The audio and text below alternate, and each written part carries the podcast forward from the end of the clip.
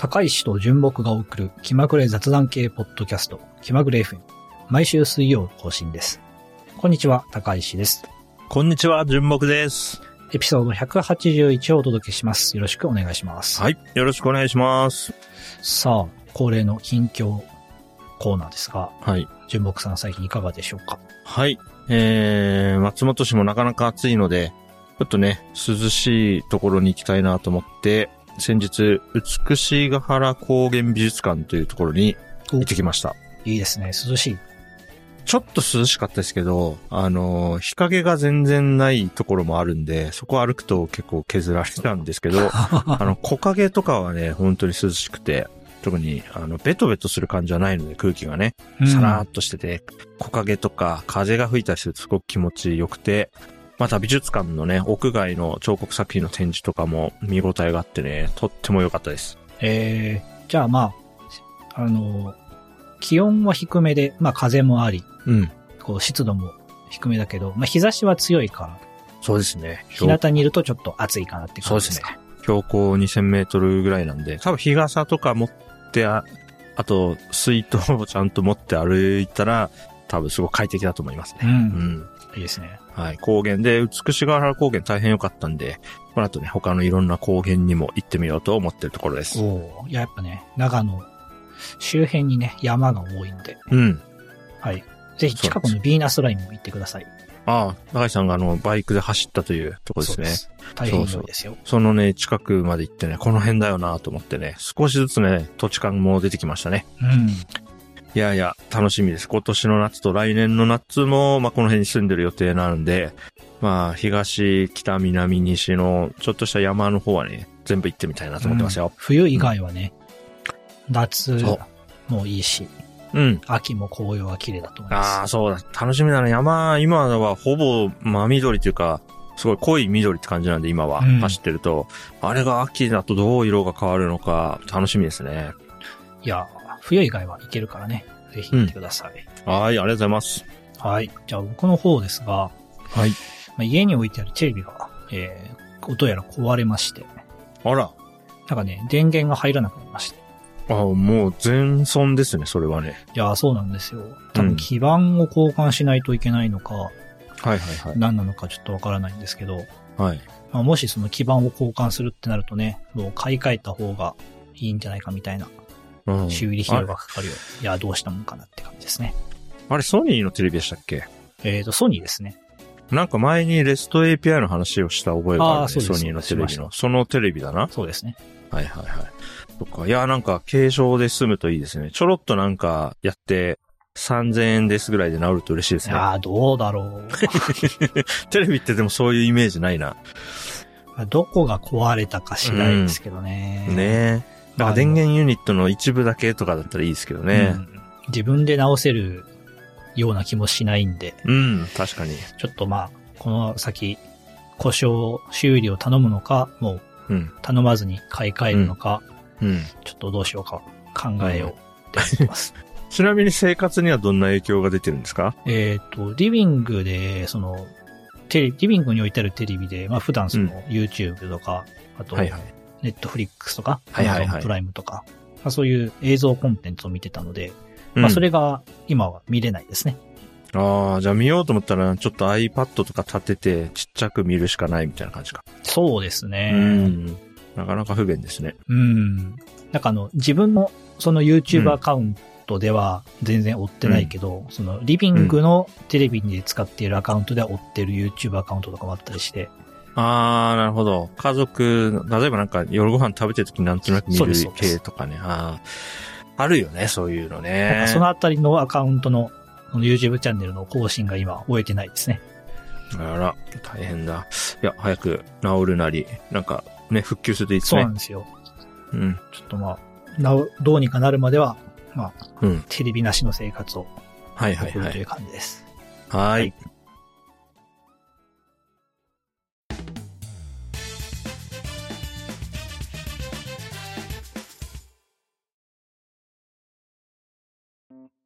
お便り紹介のコーナーです。はい。はい。今ね、3周年記念ということ、8月は気まぐれ月間やっておりまして、えー、まあ、3周年ということの、に対して、こう、お便りをね、募集しているんですけれども、えはいーまあ前回に引き続きたくさん、えーいただいているので、それを紹介するコーナーです。はいはい。では、えー紹介していきます。はい。まずは、気まぐれネーム、クリス4403さんです。はい。3周年おめでとうございます。ポッドキャスター同士のつながりってありますよね。これからも同じ雑談系ポッドキャストとして仲良くしてください。といただきました。ありがとうございます。ありがとうございます。クリスさんだから、おっさん FM のクリスさんですね。。おっさん FM のパーソナリティのクリスさんです。あお世話になっております。ありがとうございます。僕もいつも聞いております。嬉しいね。なんかいただけるとね。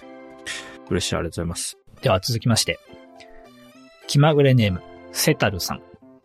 はい。エピソード173の旅して働ける究極のバックパックを聞いて、セサミ5とセサミタッチ、それにオープンセンサーを購入しました。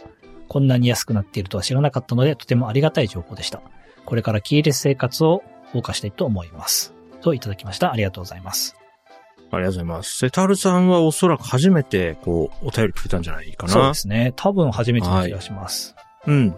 ありがとうございます。そして、セサミ5とセサミタッチは、まあ、僕もすんごい快適に使っていて、セタルさん以外にもね、あの、リスナーのタナケンさんも買ってたみたいで、うん、あの、えっ、と、テクテクラジオで買ったって言ってて、僕何台か売ったと思います。いいですね。うん。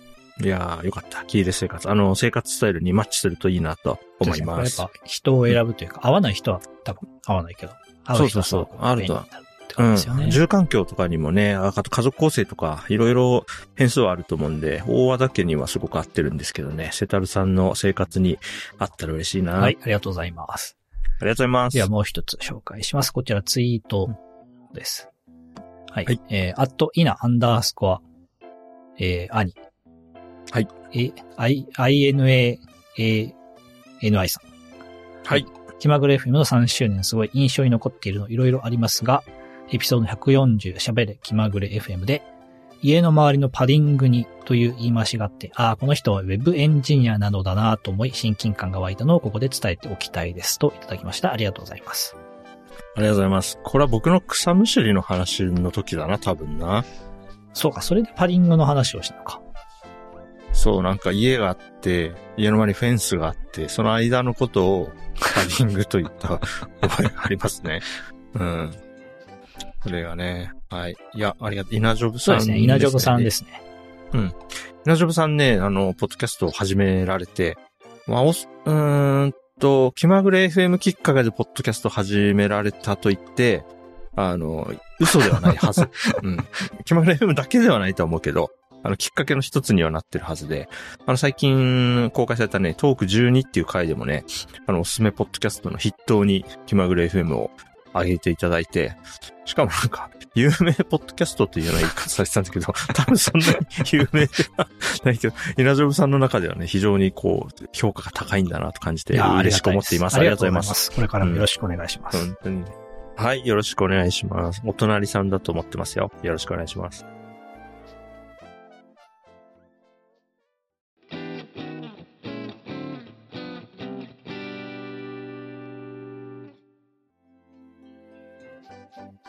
日本の暑い夏、カレーの祭典。よっよいしょあ 夏祭りですね。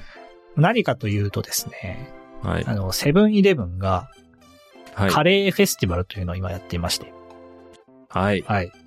まあカレーの祭典、ね、日本の暑い夏ということで、まあ、いろんな有名、その、有名なカレー屋さんとコラボして、うんえーいろんなカレーのそのお弁当とか、うんなんかカレー味の何かみたいなのをいろいろ出してるわけですけれども、はい。まあね、僕の観測範囲だと、このカレーの祭典のビリヤニが、えーかなり話題になっていると。そうですね。僕の友人は全員食べてるんじゃないかなという気さえしますね。うん特になんだ？これ確か8月の、あ、違うな、7月30か31ぐらいからね、売られ始めてたんですけど、ね確か。もう最初の3日ぐらいでね、んディスいろんなディスコードで見たよ、ビリヤニの写真。ま あ僕もね、あのー美味しいから。うん販売開始初日に食べ、その後も何回か食べてます。美味しいんですよそう、これね。はね、美味しいですね。うん。まあ、さすが日本三大祭りの一つ、カレーフェスティバル。あとこれ2月ぐらいにもやってましたよね、セブンイレブンね。確か。そうでしたっけ？前回がね、2月で、で、そん、あ、そうそう、その時、ん？その時もね、エリックサースあった気がする。その時もなんかムキになって食べてた覚えがあります。あったかな？去年の夏も多分あったと思うんですけど、僕うんすごいあるなだってね、セブンイレブンでしょ？いや、2月から3月にかけてね、あったははず。ほー。まるで記憶がない。そうのはずだよ。うん。ちょっと後であ探し、て。これ。だ。見つけました。うん。ありますね。えただ、エリックサウスは、うん。ビリヤニじゃなくてチキンバターチキンカレーです。あー、そうだったかも。うん。うん。メニューがちょっと違うんだな。そうだな。その時も、ロカもその時もあった気がするなうん。ロカプレートはありますね。ああ、うまいんだよね。去年ね、去年はセブン、あの、エリックサウスのビリヤニあったのかな？去年の夏の祭典。ああ、そうそうなんだ。なんで、1年越しの再登場って感じですね。いやー、これがね、なんかね、毎回ね、まんまと食べるんだよね。うん。完全に、もう口開けて待ってるもんな。このカレーの祭典を。今年のそのビリヤニは、うん。去年と違って、うんあの、米が変わったんですよね。そう、それよ。去年はあの、ジャポニカ米うんだ。ったんですけど、えーバスマティライスに変わったとはいはいはい。いうことで、まあ、よりその、なんていうんですか、えーうんトラディショナルなビリヤニに近づいているとうん。いうところで結構話題になってますね。うまいんだよね、これがね。もう 3, 3回ぐらい食べたな。うん。うん。で、すごいのが、まあその、なんか知り合いみんな食べてるみたいなのもそうだし、あの、ツイッターとか、うん。そういうその SNS でもかなりうん写真を観測してます。いやー、そうそうそう、思いますね。なんか、今までのフェスでは巻き込まれてなかった人も、今回結構うん。広範囲に巻き込まれてるイメージありますね。そう。で、ちょっとこれはこれまでにない気がしたので、うん。あの、Google トレンドを使って、ビリヤニを検索してみたんですよ。ああ、なるほど。今回がこれまでより盛り上がってるのかどうか調べたってことですね。そう。で、過去5年間っていうので調べるとですね、うん。今、過去一でビリヤニが熱い。しかもなんか、ちょっとバーストしてますね、これ、ね。すごいですよ、。これは。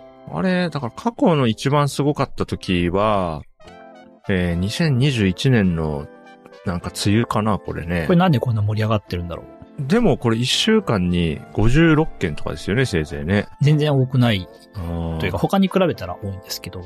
うん、今回も完全にバーンといってるから、今回やっぱりビリヤニめちゃくちゃ話題になってますね。うん。うんなんで、これでかなりビリヤニを知った人も増えるし、食べる人も増えるんだろうなと思いますね。確かに。これ結構気になってんのは、あの、これを全国各地の、まあ、東東京は、まあ、さて置いたとしても、日本全国いろんな地域に、その、その地域の、まあ、カレーといえばここみたいな、ね、地元にとってのカレー屋さんみたいなのあると思うんですけど、うん。これをどう見てるんだろうなっていうのはちょっと気になってますね。ああ。うん、なんか、この期間、地域のカレー屋に人が行かなくなってんじゃないかという気もちょっとするんですよね。確かにな。セブンイレブンの方行っちゃうみたいな。うん。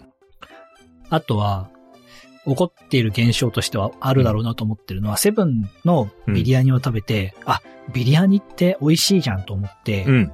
で、お店で食べようと思って探すけど、ビリヤニが食べられる店が、その地域によってはあまりないみたいな現象が、もしかしたら起こるかもしれない。ありそうかもね。ビジネスチャンスではあると思うんだよね。そうですねビリヤニの消年間消費量が増えればさ、それはいいし。あ僕ちなみにね、松本市引っ越してきてね、あの、早速一個ね、あの、ビリヤニ食べるならここってお店は見つけたんで、あの、たまに食べてますね、そこ、普段はね。ただこの、カレーの祭典の間はね、もう、完全にセブンイレブンに吸い込まれてますね、僕はね。あ特にこの、やっぱ期間限定だっていうのももちろんあって、だからこう、カレーの祭典やってる間は、カレーの祭典に行っちゃうんだよな。確かに。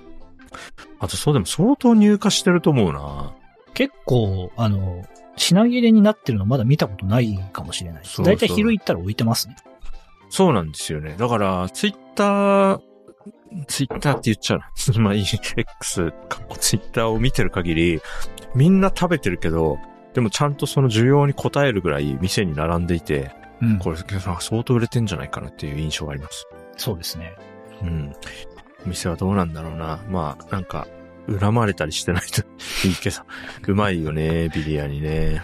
なんかね、ここ数年やっぱビリヤニメジャーになりつつある気はしますね。うん、うん、うん、うん、最近もなんかビリヤニの通販みたいなのを見かけましたよ。うん。あれ、エリックサウスがやってるやつかないや、エリックサウスではないくって、僕が見たのはビリヤニストアっていうね、お店。ビリヤニストアアっていうのがあるんだ。ちょっと、これは、うん。 Notion のエピソードページにはいはいはい URL が貼りますけど、ビリヤニドットショップ。いい話だなこれを見ると冷凍のビリヤニとかがね、通販で買えるみたいなんですよねあ。じゃあ家でも美味しいビリヤニ食べれちゃってするのかしらね。そうですね。いや、ビリヤニ来てますね。いや、美味しいですよ。僕結構、あの、もうここ2年以上は、あの、東京と離れて暮らしてるので、たまにね、東京行く機会あるとね、結構エリックサウス行くことは多いですね。へえ。ううん。ん。ビリヤニ食べますね。それはあれですか？移動の関係で行きやすいとか？そうですね。まあ、まあそうだな。去年と今年、東京ジャって行ったところが、あの、エリックサウスの店舗がある駅だったっていうのもあるんだけども、うん結構エリックサウス行きがち。うん。美味しいからね。ロカはね、店舗行ったことないな。混んでるって聞くし、新宿でしたっけ、ロカって？新宿ですね。うん、なんか混んでるイメージがあるので、行ったことないですね。僕は一回行きましたけど、その後はもう前行ってみたら行列がすごいので、断念みたいなことが多いですね。いや、そうか、そっか。この間僕、あの、気まぐれ姫のリスナーさんでもある、あの、伊賀伊賀さんとオンラインでランチ会やったんですけど、ロ伊賀さんが、あの、ロッカープレート食べてて、僕がエリックサウスのビリヤニ食べて、すごいランチ会だなと思いました。ええ いやね。あとこれいつまでやってるのかわかんないけど、次ね、あれだな、あの、銀座デリー監修のカレードリアを食べ、ま、食べようと思って、まだ食べてないんで。うん。まだね、食べたいやついくつかありますね。他はもしかしたら今回はビリヤニだけで終わるかもしれない。硬派だね。ビリヤニ一点突破で。ちょうどいいんですよね。うん。うん。あ、あと、米結構ボリュームありません？しっかりおい食べれる。そうですね。うん。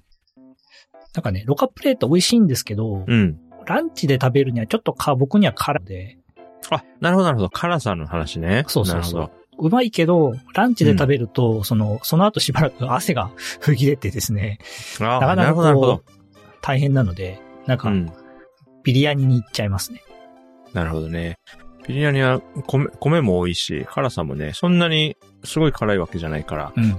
食べやすくていい。あ、それで言うとあれだよ。あの、銀座デリーのカシミールカレーは、あの、サイト上でも表記辛さマックスの5になっていて、あカシミールカレーは結構辛いです。僕も一回食べましたけど、結構辛いなと思いながら、ちょっとお水をたくさん飲みながらなるほどね。食べて、あと、あ、これは、なんでかわかんないんだけど、このカシミールカレーはこのサイト上に栄養成分表示がないんだよな。これなんかこ困って 何が入ってるんだ？る。いや、なんか、そう、成分表示あるが、ある商品とない商品があって、へこれ、これなんでと思ってんだよね。っていうのは、あの、食べたものを入力するときに、あれ？ってなったって。うん。面白い。あとは、オギークボトマトのスパイスビーフカレーも食べたいし、あとあれだ、旧ヤム亭の和風だしのスパイスカレーもあの食べようと思ってるけど、まだ食べてない。ああ、旧ヤム亭とかいいですね。